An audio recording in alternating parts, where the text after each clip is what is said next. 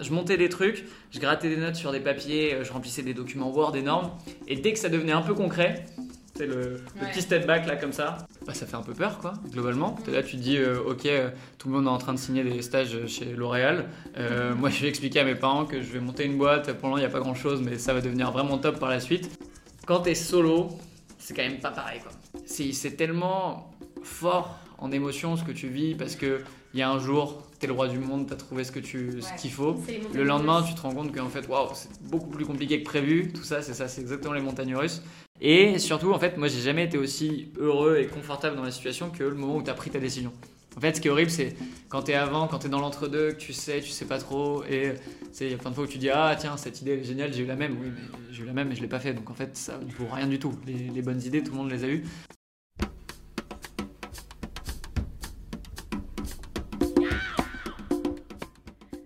Salut à tous, bienvenue dans Le Grand Bain, le podcast qui donne la parole aux jeunes entrepreneurs. L'idée est de discuter avec des jeunes, mais aussi des moins jeunes, qui se sont lancés dans leur projet entrepreneurial pendant ou à la suite de leurs études. On laisse la parole à nos invités pour nous raconter leurs projets, leurs motivations, mais aussi les difficultés d'entreprendre aussi jeune. Je suis Charlotte, je travaille en VC et plus précisément sur la partie relations investisseurs et start-up en portefeuille chez Super Capital.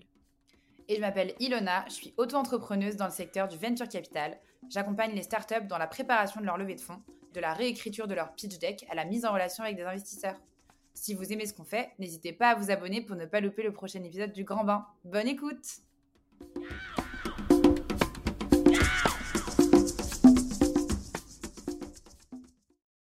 Salut Paul, merci d'avoir accepté l'invitation et un grand merci de nous accueillir ici dans les locaux de Constel Éducation.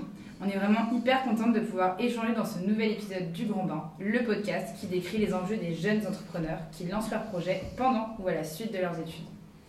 Alors Paul, ça fait déjà maintenant quelques années qu'on échange ensemble euh, et c'est un vrai plaisir de pouvoir enfin t'entendre sur euh, tout ton parcours d'entrepreneur et vraiment personnellement et euh, notamment aussi ton projet actuel dont tu vas nous parler en détail.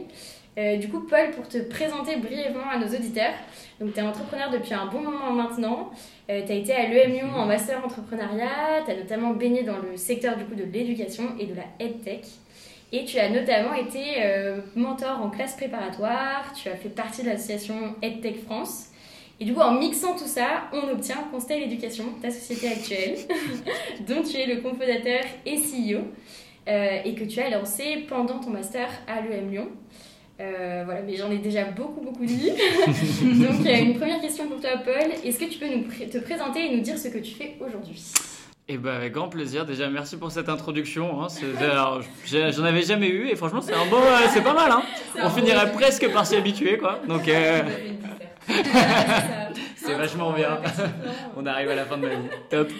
Et bah en tout cas moi aussi euh, très content de pouvoir euh, bah, être avec vous dans ce podcast. C'est que Charlotte comme tu le disais toi il y a quelques temps maintenant tu as aussi été mentor sur la plateforme donc c'est d'autant plus marrant qu'on puisse le faire aujourd'hui ensemble quelques années après. Exactement, on en arrive là. Euh, du coup, comme tu l'as dit, moi c'est Paul, je suis cofondateur et CEO de Constel Éducation. Notre mission, c'est d'éradiquer le décrochage scolaire dans les études supérieures. Et pour ce faire, on a cofondé, avec euh, mon cofondateur CTO, une plateforme pour démocratiser un programme de mentorat entre pairs dans les établissements supérieurs. Donc notre objectif, c'est que bah, un étudiant qui est en difficulté puisse très facilement accéder à un autre étudiant qui va pouvoir l'aider l'accompagner sur toutes ces difficultés pendant son parcours. Donc ça peut être des difficultés académiques, d'orientation, d'onboarding, de départ à l'international, enfin toutes les galères que tu peux rencontrer quand tu es étudiant dans le sup. Donc nous, notre objectif, c'est de démocratiser cette pratique bah, dans l'enseignement supérieur.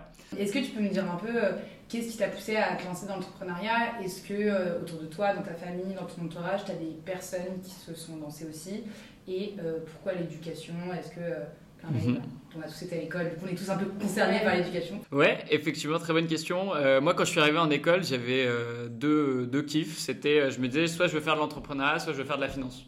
Donc je me suis dit, euh, rien à voir, rien à voir du tout. Mais du coup, je me suis dit, pour trancher un peu entre les deux, je vais faire un stage dans un incubateur de start-up en faisant de la compta, grosso modo, de la finance. Donc du coup, je suis parti à Montréal, j'ai fait ça à la fin de ma première année de, à l'EM. Et euh, je me suis rendu compte au bout d'une semaine que grosso modo la finance on allait mettre ça de côté. Hein. C'était bien, mais Ah, c'était. toi, c'est particulier. Ouais, c'est ça, ouais. Dormir, C'est grossièrement ce que je dis, mais en tout cas pour moi c'était de côté, tu vois, Ok. pas, pas forcément hyper rationnel. Mais par contre l'entrepreneuriat, je trouvais ça incroyable. Ah oui. Je voyais euh, des gens qui me parlaient euh, tous les jours de sujets qui ne me passionnaient pas forcément, moi à titre très perso, mais ils en parlaient avec euh, une énergie, avec une passion, avec un peu des étoiles dans les yeux. Je me suis dit, mais en fait, c'est. C'est ça que j'ai envie de vivre, quoi. C'est ce, ce truc-là que j'ai envie de faire. Et du coup, après, ça a suivi une bonne année où je, je grattais des notes sur mon téléphone, où à chaque fois que je descendais de mon vélo, je me disais, c'est bon, j'ai trouvé l'idée du siècle, un truc La magnifique, licorne. la licorne. Spoiler alert, pas du tout. Et Déception, pas déception, malheureusement. Enfin, pas encore pour Constel, mais bon, après. ça- J'espère, On l'espère, espère. Pas Putain. en- Il faudra écouter cet épisode dans pas longtemps, hein, globalement. Voilà, on verra. Mais euh, donc du coup pas mal de pas mal de projets différents. Et euh, pendant un an j'ai vraiment réfléchi en fait à qu'est-ce qui était important pour moi. Et le secteur de l'éducation justement ça a apparu un peu comme une évidence. Parce que moi j'ai pas eu un parcours euh, hyper scolaire. Quand j'étais en troisième et en seconde j'étais plus proche de redoubler plutôt que de finir en classe préparatoire. Et mon parcours il s'est joué un peu sur des détails en fait. C'est à un certain moment j'ai fait une bonne rencontre d'une personne qui m'a permis de passer de 10 à 10,1 de moyenne parce qu'en fait je rentrais pas trop dans les cases au début et au final ça s'est bien passé parce que j'étais en prépa puis à l'EM après mais ça a toujours été une grosse frustration pour moi de me dire comment est-ce qu'on peut en fait être dans un système comme ça où si juste tu dévies un peu bah tu peux être sorti hyper rapidement Mhm. et t'as pas forcément amené à, à finir là où tu, peux, où tu voudrais ou du moins avoir le choix. Et euh, dans ce parcours-là, du coup, j'ai découvert le mentorat, ou comme tu le disais dans cette merveilleuse introduction, euh, j'étais mentor pour des élèves de prépa que j'accompagnais en maths, et euh, c'était génial en vrai. Enfin, c'était euh, le moment que je préférais dans la semaine où je me disais j'ai le sentiment d'être utile, d'apporter quelque chose. Et euh, j'ai fait le constat que, bah, que cette pratique, elle était pas, ce mentorat entre pairs, c'était pas quelque chose qui était hyper démocratisé.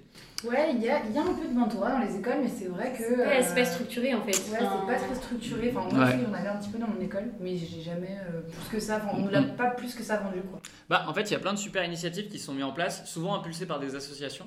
Mais les écoles et universités ont beaucoup de mal à se saisir du sujet. La plupart ont très envie de le lancer, en fait, c'est ce qu'on a constaté. Mais le- lancer un programme de mentorat, c'est de la logistique, c'est des questions sur comment est-ce qu'on le met en place, qui sont les mentors, qui sont les mentorés, comment est-ce qu'on le pérennise. Et en fait, on s'est rendu compte qu'il y avait un vrai trou dans la raquette entre l'envie de lancer des programmes de mentorat pour mieux accompagner les étudiants et la réalisation derrière, parce que pour toutes ces questions-là. On est arrivé à lancer du coup cette euh, plateforme SaaS de mentorat pour les établissements du supérieur, les écoles et les universités, pour lancer et pérenniser très simplement un programme de mentorat sans que ça leur prenne de temps et sans que ça leur fasse de la logistique à gérer. Mais, euh, mais quand est-ce que tu as eu ce déclic, cette idée et que tu t'es, lancé et, et ce qu'on a, qu'on avait l'habitude de dire, mais comment t'es passé de 0 à 1 Alors, très bonne question. Euh, bah, comme je l'évoquais juste avant, après le, pendant le stage, je savais qu'effectivement c'était un peu ce que je voulais faire. Ma première année d'école, en vrai, c'était sympa. On a fait un peu la fête, on a fait des trucs, euh, c'était cool. Mais euh, on tous. Mais il me manquait un truc, tu vois. Genre moi j'avais bien aimé la prépa parce qu'il y avait ce côté où euh, comme j'avais pas fait grand chose avant, bah là j'étais un peu challengé, un peu, je sais pas, il y avait un truc qui était un peu stimulant que j'avais un peu perdu et du coup euh, il me manquait ce truc-là. Et euh, pendant le stage je me disais que j'avais envie de le faire mais je n'osais pas passer à l'acte en fait. Alors, je pourrais vous trouver plein d'excuses, c'était pas le bon moment, tout ça, tout ça, c'est pas vrai hein, globalement. Faut pas se mentir à soi-même. C'est flippant de se lancer dans le. dans c'est le flippant. bain. Dans le grand bain, exactement. Ouais. sans, sans faire de. Et euh, donc, du coup, j'ai fait mes six mois de, de stage. Après, je suis revenu six mois en école, qui était sympa toujours. Mais au bout de six mois, je me suis dit, OK, il faut que, enfin, faut que je passe le cap. Parce que là, arrivé à ce moment-là, c'est. C'est ridicule, genre je, mont- je montais des trucs, je grattais des notes sur des papiers, euh, je remplissais des documents Word énormes, et dès que ça devenait un peu concret, c'est le, le petit step back là comme ça. Du coup, on, on perdait, enfin, je n'osais pas y aller quoi, je n'osais pas y aller. Et euh, du coup, pendant l'été, un an après que je me sois dit, ok, c'est le bon moment, je me suis dit, ok, le secteur de l'éducation, c'est là qu'il faut que j'aille. Enfin, c'est ce truc-là pour lequel j'ai envie de me battre, pour lequel je crois fondamentalement. C'est pas trop proche de mes hobbies. J'avais pas non plus envie de lancer un truc comme ça où je serais un peu irrationnel, mais c'est ce qui me passionne, quoi. C'est de, c'est là-dedans que j'ai envie de me lancer. Et donc, du coup, c'est à ce moment-là où pendant l'été, je me dis, ok, c'est bon, je le fais. Euh, je suis arrivé à la rentrée, je me dis, ok, je lance la boîte. Je me dis, c'est pas grave, j'étais vice-président Là, tu d'association. rentrais en Master 2 Je rentrais en Master 1. Ok. Ouais, c'est Tu ça. as fait une année de. euh, je sais plus comment on appelle Ouais. ça. Pré-master, ouais. Master. T'as une année de pré-master, après une année de césure, et là c'était rentré en master 1. Ouais, c'est ça, exactement. Euh, et donc rentré en master 1, je me dis ok, c'est bon, septembre, je le fais, je me lance. Donc j'avais, comme j'étais vice-président d'assaut et j'avais des cours, mais je me dis pas grave, je vais le faire à côté, je vais me lancer. Et, euh, au milieu d'un cours, je rencontre euh, Régis Gouget qui, au début de son cours, dit d'ailleurs, j'ai un autre cours pour ceux qui sont un peu plus avancés et qui ont une idée de boîte qui s'appelle le parcours startup où tous vos cours sont remplacés par de l'accompagnement de projet pour que vous puissiez être 100% dédié au lancement de votre boîte. Ok, trop cool. Et je Donc me dis, mais euh, c'est un truc de ouf quoi, tu vois, genre c'est, c'est, c'est ça que je voulais faire. Et donc, du coup, pendant tout le cours, je tenais pas en place. Et au bout de 3 heures, je suis allé voir, je dis, ouais, est-ce qu'il reste des places? J'ai déjà pris mes cours, mais j'ai envie de changer. Donc, il me dit, euh, pas de souci, on va voir ça. Et le lendemain, j'étais dans, dans le parcours. Et donc là, j'étais lancé à 100%. Et donc, pendant 3 mois, j'avais cet euh, accompagnement de projet où il y avait plein d'interlocuteurs euh, qui venaient nous parler, qui nous aiguillaient un peu comme un incubateur en fait.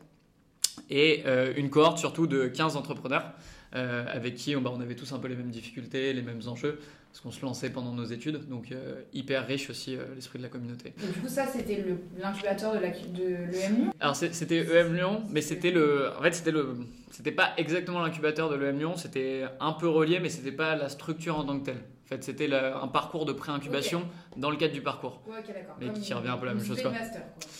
Ouais, c'est ça, mais quand même hyper concret. C'était pas du théorique, en fait, si tu veux, les lundis et mardis, on, avait, on bossait sur euh, notre projet, c'était des intervenants, il y avait euh, des entrepreneurs qui venaient, il y avait des mecs qui venaient nous parler de statut juridique, de finances, enfin. Hyper concret pour Ouais, lancer ta cool. boîte. Ouais, c'est ça. Et en fait, tout était banalisé sur le reste de la semaine pour que tu puisses bosser que sur le développement de ta boîte. Donc en fait, c'était euh, enfin, c'était vraiment c'était comme une incubation quoi, à ce moment-là. Donc au Ben, je me suis dit, bah allez, on se lance euh, pendant trois mois pour de vrai euh, et on va voir ce que ça donne. Ça Dans le être- grand bain. Ça a dû être un énorme accélérateur pour toi parce que, enfin, je sais pas, mais je m'imagine euh, à, à cet âge-là me lancer et avoir des gens qui viennent concrètement te dire comment tu lances juridiquement ta boîte, comment tu fais Mm. ci, comment tu fais ça, ce que tu, les erreurs à pas faire, ça a dû te Mm, faire gagner un temps de fou. Ouais, complètement. Bah en fait, le principal problème que tu as à ce moment-là, c'est que bah, ça fait un peu peur, quoi, globalement. T'es là, tu te dis, euh, ok, euh, tout le monde est en train de signer des stages chez L'Oréal. Euh, Moi, je vais expliquer à mes parents que je vais monter une boîte. Pour l'instant, il n'y a pas grand-chose, mais ça va devenir vraiment top par la suite. Euh, on va faire une croix là-dessus. Donc, ça fait un peu flipper. Et en fait, ça, ce qui est hyper enrichissant, c'est de parler avec des gens qui sont dans la même situation que toi, quoi. Bah ouais. Et ça, en fait, quand tu es... Ouais, c'est ça. En fait, c'est là où tu as besoin d'avoir un peu un retour de quelqu'un qui dit Ok, moi j'ai le, même doute, j'ai la même question. Effectivement, tu as, 21 ans, tu es en train de déposer un capital social et de créer une SS où tu signes des papiers avec marqué lui approuvé, que tu ni lu ni approuvé. c'est un peu badé, quoi. Genre, c'est un peu. Donc, euh, l'esprit de la cohorte, c'est un peu. C'est un peu ce qu'on fait aussi hein, chez Constel, c'est ce système entre pairs. Euh, là, on le fait à la communauté des écoles, mais il y a beaucoup d'autres communautés avec lesquelles ça marche. Et la communauté des entrepreneurs, c'est pareil. hein, les, la plus grosse plus-value que j'ai eue dans les incubateurs accélérateurs, notamment à Station F, ensuite, c'était cet esprit de communauté. quoi. C'était d'être à côté de quelqu'un qui avait la même difficulté que toi, pas dans le même secteur, qui la vivait pas pareil, mais ça, c'est une richesse énorme et ça fait gagner euh, des mois et des mois, comme tu dis, et c'est le, le temps qui est précieux, globalement. Quand tu montes une boîte, il faut que tu arrives le plus vite possible sur le marché, que tu trouves le plus vite possible un business model qui est viable. Donc ça te fait gagner du temps. quoi. Et outre l'aspect euh, communautaire, euh, dans quelle mesure l'aspect accompagnement d'un incubateur, ça t'a vraiment aidé? Ouais, bah c'est un peu, enfin pareil, je reviens un peu à ce qu'on fait, à fait aussi, mais c'est moi ce qui m'a permis de, de, m'en sortir dans mes études, c'est quelques rencontres. C'est un peu ce déclic effectivement comme tu dis où tu rencontres des personnes qui ouvrent une porte, un truc auquel tu n'avais pas du tout pensé. Et en fait, tu dis waouh, je me faisais une montagne d'un truc qui en fait n'était pas du tout. Et donc euh, dans les dans les incubateurs, tu avais aussi bien les experts sur des thématiques très précises que les mentors. Où effectivement, moi j'étais accompagné par plusieurs mentors, souvent des entrepreneurs un peu expérimentés, euh, que tu vois une fois par semaine. Là, je, moi, je suis mentor justement à School Lab aussi dans l'autre sens pour euh, des startups. Et euh, ouais, je fais une School Lab qui est un incubateur de start-up, on précise. et euh, bah, mention d'ailleurs particulière à Yves, avec qui on est toujours en contact, qui était justement mon mentor sur la deuxième promotion de School Lab. Et en fait, ces échanges-là, c'est ça, ça te permet de prendre du recul, de prendre des bonnes décisions et d'essayer d'aller le plus vite possible faire les meilleures choses. Parce que ce qui a compté, c'est ça. Donc le mentorat, hyper utile, hyper, euh, hyper riche. Ça a été un vrai accélérateur, un vrai coup de boost. Tu serais lancé dans l'entrepreneuriat, euh, quoi qu'il en coûte. Quoi. Ouais. Tu étais lancé à- dès, le, Mm. dès le- début de tes études, mais on va dire la fin de tes études. Quoi. Ouais, ouais, quasiment le milieu des études. Ouais, ça, j'avais 21 ans ouais, quand, quand je me suis lancé à ce moment-là. Et euh, tout à l'heure, tu parlais de tes parents. Comment eux, ils ont, ils ont réagi euh, dû au fait que tu te lances dans l'entrepreneuriat? Parce que enfin, Mhm. c'est toujours le plus sûr pour nos enfants. Est-ce qu'ils t'ont soutenu? Est-ce qu'ils t'ont mis en Ouais, C'est sûr. Ah bah ça fait peur je pense au début. hein. Quand effectivement tu te dis tu pars dans un truc où tu fais une croix sur un stage de césure dans une grande boîte prestigieuse alors que Ouais.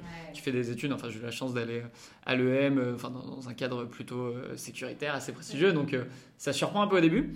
Ils ont été hyper enthousiastes sur, le, sur le début de l'aventure. Ma mère travaille dans le secteur de l'éducation, donc c'est aussi, ce que je vais dire c'est que je viens un peu d'une famille de profs, donc je connais un peu aussi ce milieu-là en particulier.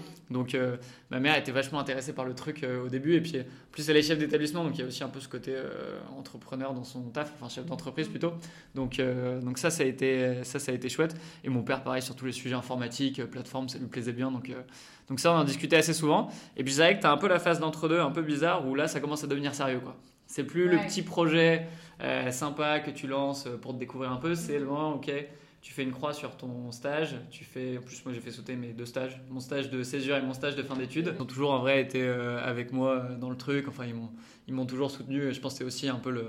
Et du coup c'est, un peu les valeurs qui m'ont transmises qui m'ont poussé à le faire. Eux n'étaient pas entrepreneurs en tant que tel, mais c'est un peu ça qui m'a poussé. Et puis après, bah quand tout commence à se développer, quand tu commences à, aussi à te payer, tu as, quand même des indicateurs un peu externes. Ce qui est marrant, c'est que les gens sont rassurés, pas forcément sur les moments où ta boîte va le mieux, mais quand tu rentres à Station F, quand euh, mm. euh, tu as les premiers investisseurs, enfin des trucs comme ça. Ça veut pas dire que ça va marcher, mais c'est des marqueurs qui sont, euh, qui sont rassurants. Et donc, Mais après, c'est aussi, de toute façon, quand tu entreprends, la fin, ce qui va compter, c'est ce que toi tu vas faire, c'est le boulot que tu vas mettre derrière pour y arriver. Et après, chacun trouve un peu son équilibre, il faut être confortable un peu avec tout ça. Mais ouais, c'est un kiff quand même, je crois. Je pense il vaut pas... mieux. Ouais, il vaut mieux, ouais. ouais. Bah, sinon, ça ferait pas 4 ans que je serais là, quoi. je pense. Tu nous parlais tout à l'heure de ton CTO. Euh, quand est-ce qu'il est arrivé sur le projet euh, Quand est-ce que tu l'as associé Et quand est-ce que même tu as pensé à te dire bon, bah, ok, j'ai eu l'idée, donc forcément, euh, j'étais solo au début. Ouais. mais du coup, pas mal accompagné avec l'incubateur. Mm, mm. Mais maintenant, bah voilà, il faut qu'on soit deux têtes pensantes. Et, comment vous vous êtes rencontrés? Dany, c'est notre, c'est notre perle rare de la boîte. Il est entré dans la boîte, lui, il y a deux ans et demi, donc ça fait déjà quelques temps qu'on bosse ensemble. Et en fait, euh, le sujet lui a parlé parce que lui, pour le coup, il s'est formé donc du coup via la plateforme Open Classroom et il a réalisé plus de 2000 sessions de mentorat pour des développeurs web sur cette plateforme-là. Ah donc euh, je pense qu'on peut raisonnablement dire qu'il connaît bien la pratique et que c'est un truc qui lui parle à 100%. Donc en fait, il y a tout de suite ce truc qui a matché où euh, on est une entreprise à mission et enfin pas trop comment dire, mais on est une boîte qui vient un peu du terrain. Globalement, c'est de nos sessions, c'est de nos expériences parcourues. C'est ça qui fait qu'on se bat tous les jours, c'est qu'on sait exactement ce qu'il y a derrière. Et... parce que vous êtes pas, enfin, il y a plusieurs types d'entrepreneurs. Il y en a qui se réunissent et qui se disent, bon, qu'est-ce qu'on fait et qui épluchent un peu les, les, problématiques, alors que vous, vous aviez vraiment. Vous étiez déjà cette, euh, de l'autre côté de la barrière et du coup, vous connaissez vraiment les enjeux. C'est ça. C'est enfin, cette, euh, cette frustration, cette envie de faire mieux dans ce secteur qui nous a poussé. Et du coup, c'est ça qui fait que ça a tout de suite matché avec Danny, parce que lui, il avait cette même passion que celle que moi j'avais pour, euh, pour justement euh, bah, la mission qu'on a chez Constel, ce qu'on voulait faire, cette pratique qu'on voulait développer, qui connaissait lui euh, si bien encore plus que moi. Et donc du coup, on s'est rencontrés à ce moment-là, donc ouais, c'était mi-2021, et par LinkedIn, pour le coup, sur, le, sur le recrutement, on s'est, on s'est rencontrés.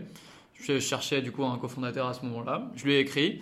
On s'est fait 8 entretiens de 3 heures sur le mois de juin pour parler de tout et de rien, de qu'est-ce que tu emmènerais sur une île déserte si euh, c'était la fin du monde et que tu pouvais choisir qu'un truc, euh, qu'est-ce qui est important pour toi, enfin, tous ces trucs-là pour apprendre à se connaître.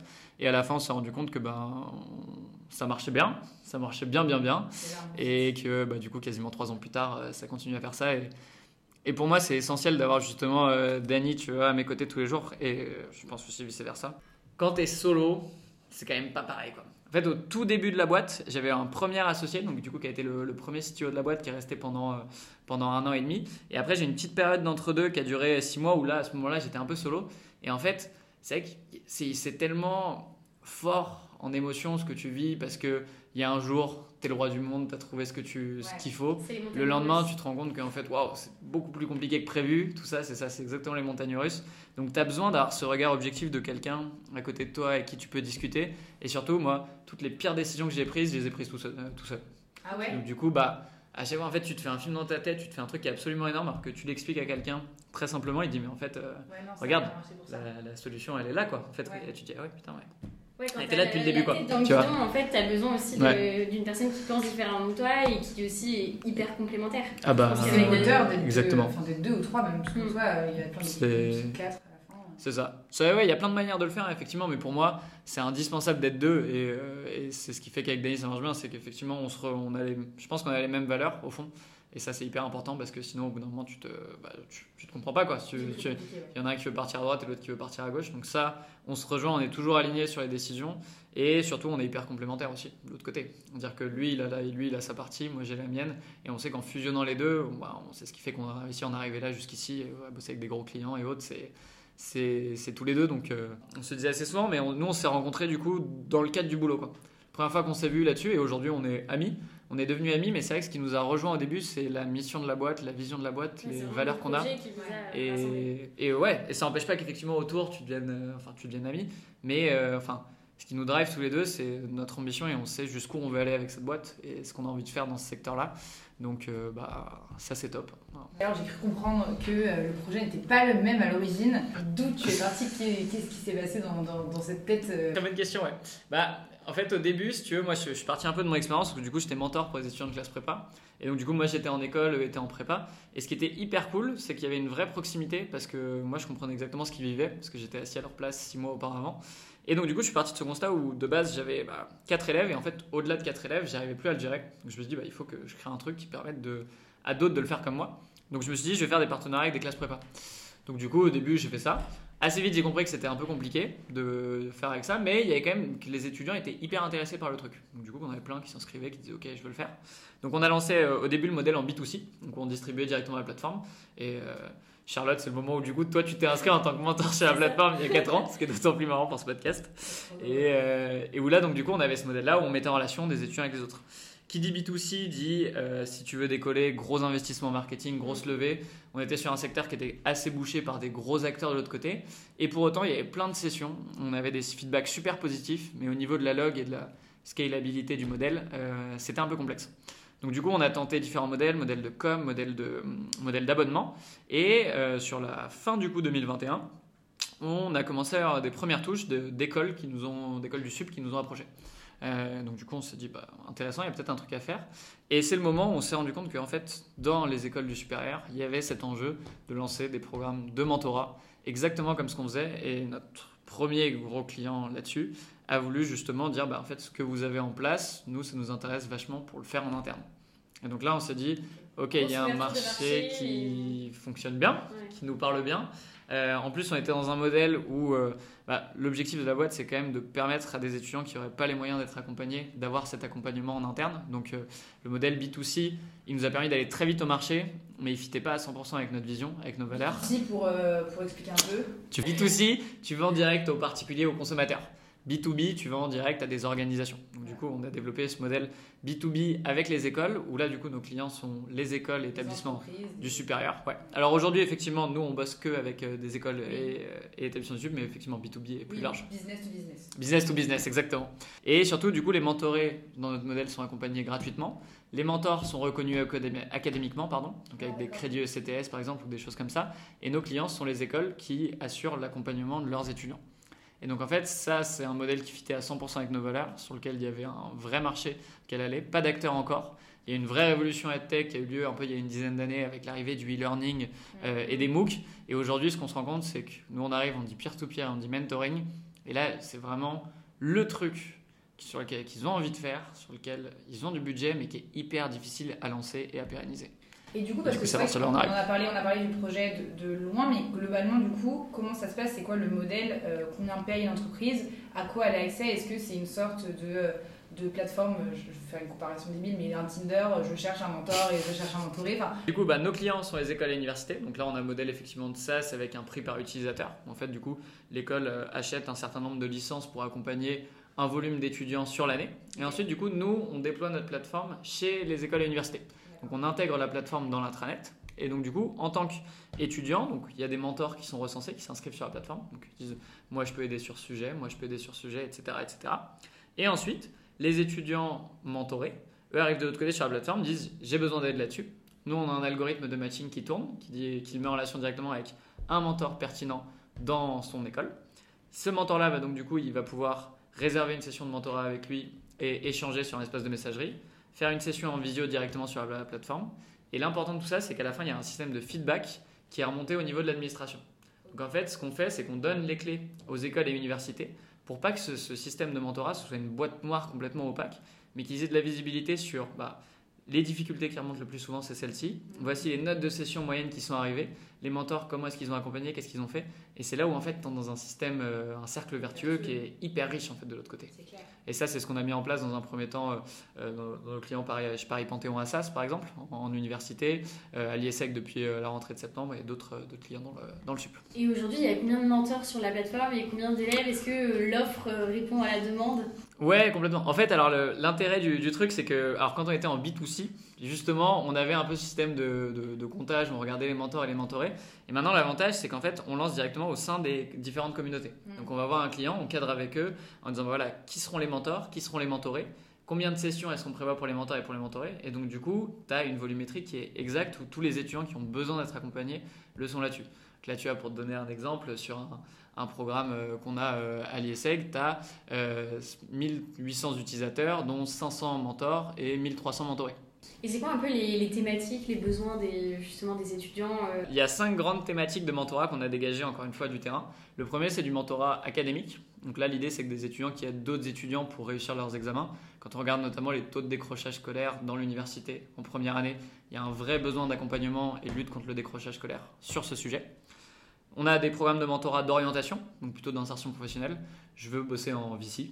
Qu'est-ce que ça veut dire de bosser en VC bah, Mieux vaut pour quelqu'un qui est en première année d'école de parler à Ilona ou à Charlotte euh, de qu'est-ce que c'est que leur expérience à l'instant T. Donc des programmes plutôt axés comme ça. Des programmes d'onboarding, donc là plutôt pour faciliter l'insertion et l'arrivée des étudiants dans l'école, donc toutes les questions que tu peux avoir euh, quand tu passes du lycée à l'école programme mentorat international. Donc du coup, là, la question d'échange euh, entre les étudiants sur le campus et ceux à l'étranger, notamment quand tu partes, plein de questions qui peuvent se poser. Et du mentorat associatif. Donc là, tu as des prix des responsabilités importantes dans des associations étudiantes.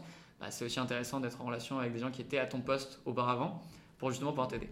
Et en fait, c'est ça la magie du peer-to-peer, c'est que nous, le truc qu'on a créé, c'est une techno qui permet de connecter deux personnes dans une même communauté, une qui a une expérience et une qui cherche à avoir des informations sur cette expérience. Mais là, du coup, ça marche super bien à l'échelle des écoles sur plein de thématiques. Mais demain, ça marche super bien à l'échelle d'une communauté différente, euh, dans une boîte pour euh, la formation professionnelle, dans une communauté d'entrepreneurs, dans une communauté de quoi que ce soit. C'est un modèle qui est hyper applicable dans différents environnements autres que juste euh, Exactement, ouais. Mm. Et tout à l'heure, tu nous parlais de, de Dani, mais euh, il me semble que vous n'êtes pas que deux aujourd'hui dans, dans, la. Non, on n'est pas que deux, on a plein de personnes super. Là, je fais un big up à tout le monde dans l'équipe, on n'est pas qu'un, hein, on n'est pas 50 encore, mais. Vous êtes combien aujourd'hui et, euh, et, comment vous êtes répartis dans l'équipe en termes des différents départements? Très bonne question. Là, on est 10 du coup, 10 salariés dans l'équipe, donc du coup, la boîte a, a bien grandi. Et donc, en termes de répartition, on a 4 personnes qui sont dans l'équipe produit, donc euh, tech à proprement parler, parce que bah, c'est là le cœur de notre métier, c'est la plateforme euh, qu'on déploie chez nos clients. Des euh, développeurs, des gens qui codent et qui permettent de développer la. C'est ça. et ensuite, donc du coup, équipe, partenariat, projet commercial, l'autre côté sur lequel on est, on est trois de, sur cette, sur cette partie-là. Et de l'autre côté, trois personnes sur la partie communication. Est-ce que toi, tu as déjà ressenti que ton âge, au moment où tu as lancé ta boîte, et même toujours maintenant, même si mhm. tu as un peu plus de background, euh, est-ce que ton âge a. Est-ce que tu t'es déjà senti pas forcément pris au sérieux parce que tu étais jeune quand tu es allé voir. Après, tu allé voir des écoles, du coup, c'est peut-être un peu différent. Ils ont l'habitude d'être avec des jeunes, mais tu as sûrement dû travailler avec d'autres partenaires au fond mm, mm. de ton, de ton expérience. Est-ce que, est que, ça t'a déjà porté préjudice sur certains points? Ouais, c'est une bonne question euh, là-dessus. Je sais pas si les écoles sont beaucoup plus habituées à travailler avec euh, des étudiants. Alors, effectivement, ils sont en contact d'étudiants dans la, vraie, dans la vraie vie toute la journée, mais effectivement, après, dans les partenariats, c'est un peu différent. Euh, je pense que le la plus grosse barrière que j'ai eue, elle venait pas des autres, elle venait plus de moi en fait. Tu vois, de ce syndrome de l'imposteur, euh, ce fameux-là euh, dont on se fait dire en fait, j'ai pas le. Au début où tu te dis, bah, je, je suis pas légitime quoi. Pourquoi est-ce que, pourquoi est-ce que tu bosserais avec moi? Je suis, je suis jeune, j'ai pas encore énormément d'expérience, etc., etc. Mais en fait, c'est pas forcément ça qui intéresse les gens. Et quand tu arrives à faire sauter ce verrou psychologique dans ta tête, globalement, de dire que bah, tout ce que tu as fait, tout ce que tu as avancé, bah, c'est reconnu, globalement, parce qu'il bah, y a des trucs qui fonctionnent vraiment. Ça nous fait pas mal penser, je pense, au deuxième épisode euh, qu'on a. Enfin, le deuxième invité, c'était Louis, qui nous disait exactement la même chose. En fait, finalement, euh, c'est plus les barrières internes qu'on a qui, qui, nous freinent quand on est jeune plutôt que les mm, barrières mm. externes. Tu le disais toi-même, en fait, pendant deux ans, tu as réfléchi, tu écrivais sur ton Word toutes les idées qui te mm, passaient par la tête. Et en fait, euh, il t'a fallu voilà, ce, ce, petit signe, cette porte qu'on t'a ouverte pour te dire, bah ok, c'est le moment, je me lance. Ouais, ouais, c'est ça. Et puis après, en fait, tu es hyper lucide que en fait, tout va dépendre de toi. quoi. Ce sera pas euh, la faute des autres si jamais ça décolle pas, ce sera pas tes clients qui ont pas bien compris c'est toi qui n'es pas sur le bon marché ou c'est toi qui n'as pas bien expliqué. Euh, ce ne sera pas la faute du marché qui n'est pas encore prêt. Ça n'existe pas ce truc-là. C'est le mm. marché, c'est lui, tu as une vision. Il faut que ta vision elle vienne coïncider avec un marché, avec des gens qui sont prêts à acheter ce que tu fais en fait. C'est un peu ce verrou psychologique à, faire, à faire sauter et qui n'est pas facile quand tu es jeune, mais d'un autre côté, quand tu es jeune, bah, t'as pas grand chose à perdre hein, globalement. Euh, moi, à 21 ans, qu'est-ce que j'avais euh? que, enfin, Quels ont été tes moyens de financement? Euh, Enfin, il y en a une multitude. Et comment, comment tu t'es retrouvé là-dedans? Par quoi tu as commencé? Ouais, exactement. Bah alors, euh, ah, j'ai pas envie de refaire un big up parce qu'on va dire que je fais que ça, mais allez, je vais en faire un dernier. Big up, big up à Baptiste qui a, qui a, qui a deux ans, deux ans et demi aussi, ouais, un truc comme ça, ouais, deux ans et demi, a été du coup le premier investisseur de la boîte euh, sur lequel elle a commencé, donc euh, sur un, premier ticket. Euh, et effectivement, à ce moment-là, on était encore dans le modèle du B2C, mais euh, Baptiste, c'est autant un partenaire qu'un investisseur, enfin, il est hyper investi dans la boîte, dans le projet, euh, donc il est très hybride entre les deux. De toute façon, tous les investisseurs de la boîte, je les considère plus comme des, des partenaires, des presque pour des amis. Enfin bref. Euh, et, euh, et, donc du coup, ouais, ça a été le, premier levier de financement qu'on a, qu'on a utilisé. Euh, ensuite, le, la deuxième année, donc il y a un an, on a fait entrer aussi deux nouveaux investisseurs qui étaient deux particuliers dans la tech. Pareil, plutôt sur des petits tickets, mais parce que là, c'était un accompagnement hyper qualitatif. Exactement, dont, dont Déborah qui est vice-présidente de EdTech France notamment, donc accompagnement très qualitatif par rapport à tout ça. Et en fait, le... Ensuite, on est devenu rentable grâce au chiffre d'affaires qu'on arrivait à générer. Donc, on, finançait la boîte par notre croissance, ce qui est le plus sain et le plus vertueux dans tout ça. Parce que lever pour lever, ça sert, ça sert pas à grand chose. Et, euh, et, du coup, on était, on était rentable là sur, sur début 2023. Et du coup, on a relevé là du coup en seed, donc un petit peu moins d'un million d'euros cet été. Euh... Oui, effectivement, encore un anglicisme en seed. Euh, est-ce que En amorçage, ouais. En, c'est un de tes pieds, une phase, une première phase de vie d'une startup pour se, euh, c'est ça. financer. Phase de, aux alentours de ces tickets, à peu près aux alentours d'un peu moins d'un million d'euros, dont notamment avec un, un, acteur euh, industriel qui fait de la recherche dans l'éducation, donc une dimension hyper euh, intéressante pour bah, travailler ensemble et développer des choses comme des indicateurs de mesure d'impact du mentorat, qui est vraiment quelque chose de hyper intéressant par rapport, par rapport à ça. Et quelques business angels et tous les gens avec qui, qui ont investi dans la boîte, c'est dans, aussi dans cette optique-là qu'on les a choisis euh, de notre côté, parce qu'on savait qu'on pouvait travailler ensemble et qu'ils pouvaient être vraiment une valeur ajoutée pour la boîte, au-delà de la partie financière qui permet effectivement de mettre un kick, notamment sur les investissements produits, qui sont souvent nécessaires quand tu lances du SaaS dans la tech. Il faut investir là-dedans parce que euh, c'est nécessaire. Et euh, c'était quoi ton niveau de connaissance sur le milieu des levées de fonds? Parce que du coup, nous, avec Charlotte, on travaille plutôt de ce côté-là et c'est quand même un un lexique, un vocabulaire, une mhm. façon de parler aux investisseurs. Enfin, c'est tout un petit univers. Ouais. C'était quoi ton niveau de connaissance? Est-ce que tu avais déjà entendu parler de business angel, de fonds de VC, euh, mhm. de, de, de dilution? Est-ce qu'en incubateur, on te parle aussi de tous ces sujets? Ouais. Mhm. En incubateur, effectivement, on t'en parle pas mal. Donc, quand j'étais à Station F, effectivement, on avait pas mal de, de, de, sessions un peu pour parler de tout ça, pour décrypter ce monde-là, effectivement, les typologies d'investisseurs, les, enfin, tous ces éléments-là. Et après, en fait, surtout à la fin, c'est euh, un peu comme dans le peer-to-peer, les discussions. Tu parles avec, euh, avec euh, un BA, tu parles avec un fonds, tu parles avec quelqu'un qui a levé, tu parles avec quelqu'un qui bosse dans ce milieu-là, et tu décortiques petit à petit le truc pour comprendre effectivement les mécanismes. Et surtout, c'est hyper important de le comprendre avant de le faire. typiquement, moi, je suis content d'avoir levé post-revenu, globalement pour comprendre effectivement ce que ça veut dire que la levée. Je dis pas forcément que c'est la seule solution. Hein. Il y a des boîtes qui lèvent pré-revenu, ah il y a des boîtes qui sont obligées de le faire. Mais c'est vrai que quand tu lèves, du coup, ça veut dire que tu vas burner du plus de cash artificiellement pour te rattraper dans un second temps. C'est comme si euh, tu es sur le sol et on te met tout de suite dans un gros avion. L'avion il tombe parce que tu crames et du coup, faut que toi tu arrives à le redresser assez rapidement.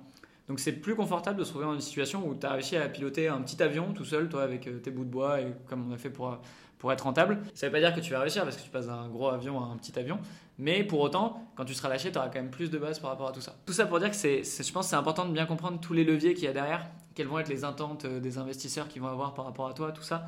Et, euh, et puis aussi de se, se dire que la levée de fonds, c'est un moyen et pas une fin globalement. Mm. Mais en fait, ce qui va compter à la fin, c'est euh, ton exécution, ce que tu vas être capable de faire derrière. C'est ce l'investisseur va chercher et va aller challenger aussi. Bah, hein. C'est pour ça est, c'est beaucoup plus simple de lever quand tu es rentable et que tu as déjà du cash et que tu as un modèle et que tu veux le passer à l'échelle. Est-ce que tu as en parallèle euh, de financement dilutif, donc c'est du financement euh, par les fonds d'investissement, les levées de fonds. Ouais. Est-ce que tu as levé plutôt en non dilutif, donc tout ce qui est dette bancaire, prêt? Effectivement, joint à la levée de fonds, là on est en plein dans le process, mais donc du coup on est en train de lever en non dilutif auprès de BPI, qui est une chance quand tu montes une boîte aujourd'hui en 2023, qui est de dire bah, tu as un effet de levier quasi immédiat là-dessus, sans rentrer dans les détails des, des mécanismes BPI, c'est quand même une chance parce que du coup tu as effectivement de, possibilité d'aide bancaire et de subventions supplémentaires avec des conditions intéressantes. Et euh, au tout début de la boîte, ça c'était quoi? C'était en, en, 2022, on a eu un petit prêt d'honneur euh, que j'ai pris, euh, que j'ai pris sur ma tête pour le début auprès du réseau Initiative des Yvelines, qui nous ont fait confiance. C'est vrai qu'on parle beaucoup de financement et c'est hyper important parce que, encore une fois, c'est un super moyen pour arriver à nos fins. Mais ce qui compte, c'est le chiffre d'affaires. C'est ça qui fait que. Enfin, malheureusement, depuis que je me suis lancé, j'ai vu euh, plus de boîtes euh, couler que réussir, même beaucoup plus de boîtes couler que réussir. C'est un peu les stats hein, qui parlent. Et c'est ce qui fait que tu, tu survis, c'est ton chiffre d'affaires. Aujourd'hui, est-ce que tu arrives à vivre de ton projet? Eh ben ouais, ça fait deux ans et demi que je me paye euh, grâce à la boîte, donc ça fait deux ans et demi que j'ai envie, euh, avec euh, création de la structure du coup juillet 2020, donc un an après la création de la boîte, j'ai commencé à me payer, donc pareil toujours dans cette logique d'aller très vite bah, chercher des clients et un modèle qui fonctionnait. Super, et... c'est pas donné à tout le monde, c'est rapide hein, pour. De toute façon, t'es jamais trop meilleur que de au mur. Donc euh, quand t'as pas trop le choix, bah, c'est aussi là que tu as... Alors parfois c'est pas très confortable, il y a des moments où tu préférais avoir un peu plus de marge, mais c'est aussi dans ces moments-là que tu es assez efficace. Et on en revient aussi au truc que quand tu es étudiant, bah, quand tu es étudiant, euh, moi ok, plutôt que de d'avoir un stage à Paris et de vivre à Paris, je vivais chez mes parents et je bossais de chez moi. Mais euh, globalement, oui, ça a moins à perdre. à ton quotidien. C'est ça. J'ai fait une croix sur quelques trucs, j'ai fait des sacrifices, mais. liberté Ouais, c'est ça, ouais. C'est un investissement sur le, sur le long terme que tu fais. Il faut en avoir envie parce que sinon, c'est sûr que euh, c'est difficile, euh, c'est, euh, c'est compliqué. Tu vois d'autres gens qui font d'autres trucs, qui commencent à faire, monter, à faire des stages, à faire des trucs dans d'autres boîtes, etc. Toi, tu peux pas le faire, tu peux pas tout accepter. Mais c'est pour ça qu'il faut kiffer ce qu'on fait, je pense, quand même. Enfin, moi, je sais que justement, le fait, dans les moments difficiles, le fait de savoir que je bossais dans le secteur de l'éducation pour un truc qui m'animait, ça me faisait dire qu'en fait, mais je peux, je peux pas lâcher, quoi. En fait, c'est ça que j'ai envie de faire du matin au soir. Et c'est là où tu as ce petit supplément d'âme qui te permet parfois de passer une étape. De... Et pour faire un petit du coup, feedback sur, euh, sur ton expérience, qu'est-ce qui, d'après toi, quelles sont les qualités qui t'ont vraiment aidé à te lancer? Je pense. Il y a quand même ce truc un peu téméraire, je dirais, où globalement, il y a un moment pour. En fait, si tu y réfléchis, c'est pas une bonne idée. Hein. Hmm. globalement, si tu te poses deux secondes et tu te dis, ok, là, je vais me lancer là-dedans il y a 95% des boîtes qui se foirent, encore plus quand tu es jeune. Et en plus, c'est dans un secteur un peu particulier, alors qu'à l'inverse, il y a plus de sécurité dedans. Globalement, c'est pas une super idée, quoi. Ouais, c'est ça. c'est un peu le truc où tu te dis, bah, ok, j'y vais. Et surtout, en fait, moi, j'ai jamais été aussi heureux et confortable dans la situation que le moment où tu as pris ta décision. En fait, ce qui est horrible, c'est quand tu es avant, quand tu es dans l'entre-deux, que tu sais, tu sais pas trop, et il y a plein de fois où tu dis Ah, tiens, cette idée est géniale, j'ai eu la même. Oui, mais j'ai eu la même et je l'ai pas fait. Donc en fait, ça ne vaut rien du tout. Les, bonnes idées, tout le monde les a eues. Donc je dirais, ouais, peut-être un peu téméraire. Et puis euh, surtout, enfin, pour moi, mais parce que c'est important pour moi, c'est la passion. J'ai toujours été passionné par ce que je fais. J'adore bosser avec nos clients, j'adore bosser avec nos utilisateurs, j'adore bosser avec, euh, avec tous les gens qui sont dans l'équipe. Euh, parce, que, parce que je suis passionné par ce secteur-là. Et, et ça, c'est moi, en tout cas, je pourrais pas vivre sans. Je sais qu'il y en a qui peuvent le faire, qui montent des très belles boîtes sans avoir ce truc-là. Mais moi, j'ai besoin de sens, j'ai besoin de savoir l'impact de ce que je fais, où est-ce qu'on veut aller, ce qu'on veut faire. Donc, euh, ouais, je dirais peut-être téméraire, un peu tête brûlée et puis passionné, quoi, d'une certaine manière. Quand tu regardes ton parcours, euh, qu'est-ce que tu ferais différemment? Est-ce qu'il y a des choses où tu te dis. Euh, hmm. Après, avec des si on refait le monde. Ouais, avec des si on refait le monde, ouais, ce qui compte, c'est un peu le, c'est un peu le résultat. ce que je ferais différemment, d'une certaine manière, c'est euh, ouais, ne pas euh, trop être attiré par tout ce qui brille. Euh, ne pas trop être attiré par trop tôt par la levée de fonds, par l'incubateur, par des trucs, mais plus par le cœur de métier que qu'est-ce que c'est qu'une boîte. C'est une boîte qui fait du chiffre d'affaires, qui a des clients, qui se développe et en fait la suite logique viendra. Mais c'est vrai qu'au début quand on fait ce qu'on nous vend, ce qu'on voit sur les réseaux, tu ne fais pas tu fais pas euh, ton niveau de chiffre d'affaires, tu fais le montant de ta levée, quoi, mm. dans une certaine manière. Donc en fait, tu as l'impression que c'est ça le plus important. et donc, la levée est très très mise en avant sur LinkedIn. Ouais, mais ce qui est, ce qui est bien hein, pour, avoir levé, effectivement, c'est pas, c'est pas simple, tu es content de la fêter euh, à la fin. Mais, euh, mais d'une certaine manière, quand tu regardes trop par là, bah, en fait, euh, par la gauche, du coup, tu vois pas assez ce qu'il y a à droite, ce qui est le plus important. Ok, et est-ce que tu as une start-up ou une, un peu une success story que tu as suivie depuis que tu entreprends ou même avant et qui t'a motivé, qui t'a aidé à te lancer? Quand tu le dis, ça me fait penser à un livre que j'ai lu. Alors, je suis pas un très grand lecteur, mais j'ai lu le, le, bouquin qui s'appelle L'art de la victoire par Phil Knight, qui est le fondateur de Nike. Donc, ah. titre bien américain quand même, hein, ça faut, faut, en être assez conscient. Mais, euh, mais c'est un livre qui m'a beaucoup marqué parce que c'était dans un moment, je pense que ça devait être peut-être la première année de la boîte ou un truc comme ça. Et c'était hyper riche parce que quand je lisais le truc, j'ai l'impression de voir des situations où je m'identifie un peu. Je disais, tiens, c'est marrant ça, ce, cette question qu'il est en train de se poser. Et ce qui est bien dans ce livre, c'est qu'il ne nous parle pas de sa success story et de moments où tout s'est bien développé. Il parle de tout ce qui s'est passé avant que ça se lance. Et donc, tu as, euh, je sais pas, 300 pages dans le bouquin, tu en as 280 sur avant et 20 pages sur le moment où ça a commencé à décoller. Et du coup, c'était hyper. Euh, il y avait un côté un peu rassurant dans ce bouquin, de lire où tu avais l'impression effectivement de. c'est pas comme ça, en claquant des doigts. Euh, c'est ça, ouais. une des difficultés que tu as quand même, et ce qui est vachement bien avec l'incubateur et la communauté, c'est que tu es, moins isolé. Parce qu'au début, quand tu montes une boîte, tu doutes, tu te poses des questions et un peu. Il n'y a pas beaucoup de gens qui font ça, statistiquement. Pour clôturer un peu la petite question de fin, quel est le meilleur conseil que tu donnerais à un jeune qui hésite à se lancer euh Il y a des moments difficiles, il y a des moments où tu as peur, mais le plus dur, c'est quand tu es avant.